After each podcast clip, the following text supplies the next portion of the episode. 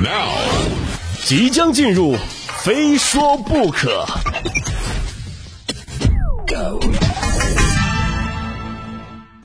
上一节我们聊到了东京奥运会的金牌，哈 抠一抠竟然能够刮掉一层皮。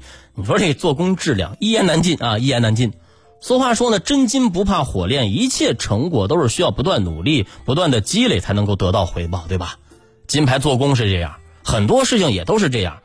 但是吧，有些事儿啊，就有些事儿，我觉得还是不要太早的积累啊，不要太那么积极。你比如说造星这事儿啊，造星。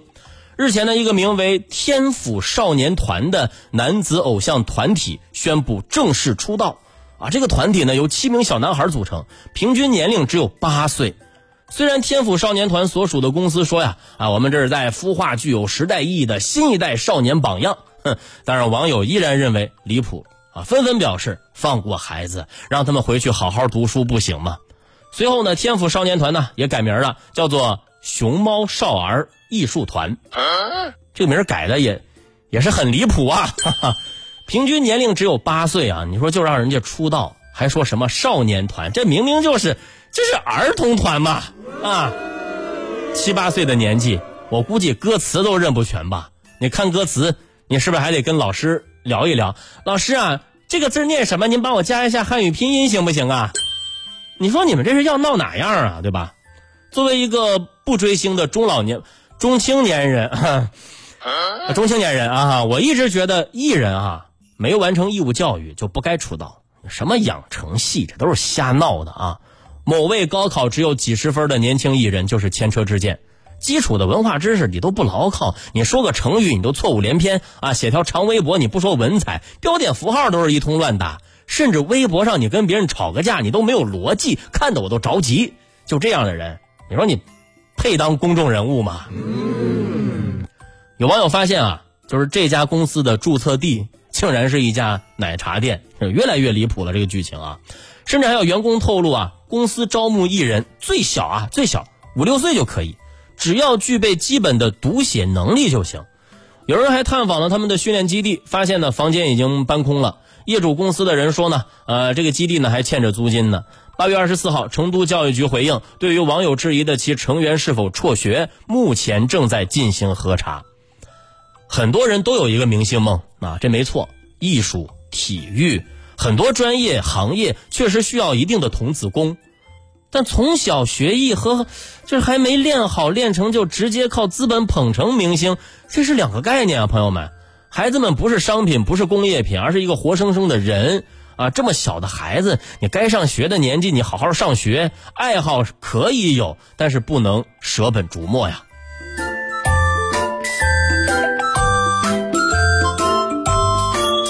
我们说少年强则国强，还是要先积淀自己哈。大家都得知道嘛，知识就是力量。你要是让我从当明星还是上名牌大学，你选一个，就我肯定选择。选择以明星的身份上名牌大学，啊，对吧？成年人一般不做选择，我们选择都要哈。而且现在的高校条件啊，真的就是跟我们那会儿比，哎，我们那会儿不能比，我们那会儿不能比啊。现在高校条件太好了，而且越来越人性化。比如说学生宿舍分配这事儿吧，最近呢，南开大学宿舍的人性化分配方案上了热搜，充分为学生考虑啊。你看，不仅有空调房啊，非空调房你可以选。啊，你喜欢这个有空调的啊，你就住空调房啊。你喜欢这个不要空调的，怎么可能会有这样的人？除此之外啊，还贴心的给学生提供夫妻宿舍啊，要求呢是学生双方都是南开大学的学生，在读生已婚并且有结婚证，可以向学校呢申请夫妻宿舍。就一开始的时候啊，为了能尽快的安排学生入住，学校都是通过专业划分啊，对学生进行直接的安排啊，安排到哪间宿舍，学生就得住哪间宿舍，甚至连床铺都做了规定。就这样也是防止学生因为争抢床位而发生矛盾，也方便学校呢对学生进行查房管理。就是我关于宿舍的回忆啊，我记得就是在我上学那会儿，只要进了宿舍楼，就是在阿姨的眼里，所有的东西只有两种。啊，一种是你能用的，另一种就是拿过来这个没收。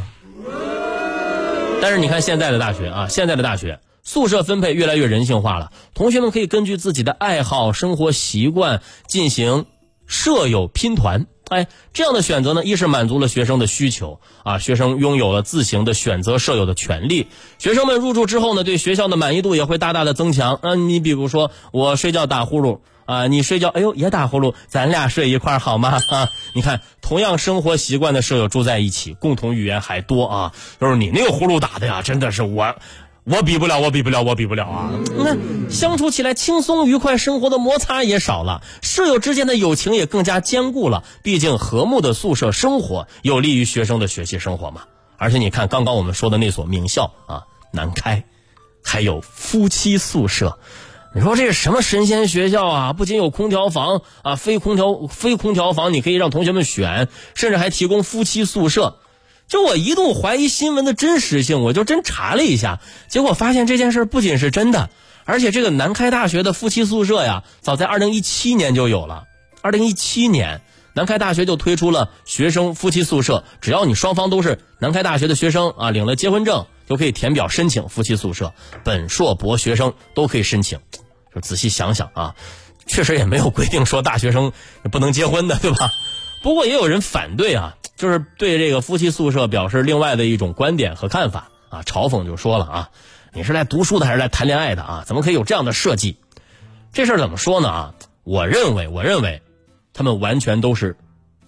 嫉妒啊，就是嫉妒，对吧？而且我们掐指算算，等同学们达到了法定的结婚年龄，可以合法的领取结婚证，就申请这个宿舍的时候，也基本上都是大三、大四之后的事儿了，对吧？所以这条规定实施起来啊，其实是更倾向于那些在读的硕士生啊、博士生，对不对？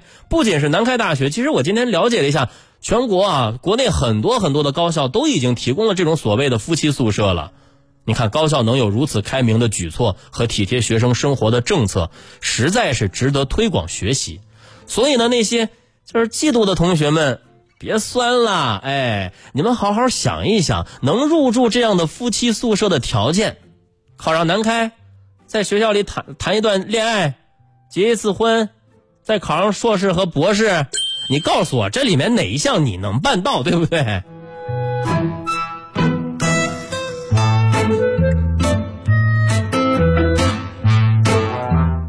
接着呢，我们来聊一聊大家很关心的一个问题啊，大数据杀熟。前不久呢，个人信息保护法表决通过了，定于十一月一号起实行。其中规定啊，严禁大数据杀熟啊，还有什么 A P P 不得强制推送个性化广告，不得非法收集、使用、加工、传输他人的个人信息，不得因用户不同意提供信息拒绝服务，为信息保护加上一把法律安全锁。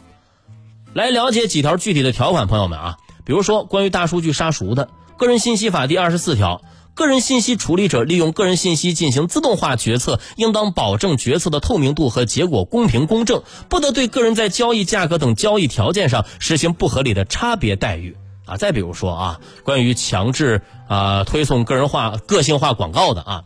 个人信息法第二十四条，通过自动化决策方式向个人进行信息推送商业营销，应当同时提供不针对其个人特征的选项，或者向个人提供便捷的拒绝方式。通过自动化决策方式做出对个人权益有重大影响的决定，个人有权要求个人信息处理者予以说明，并有权拒绝个人信息处理者仅通过自动化决策的方式做出决定。啊，这这大家大大家听听明白了吗？啊，听听明白了吗？啊。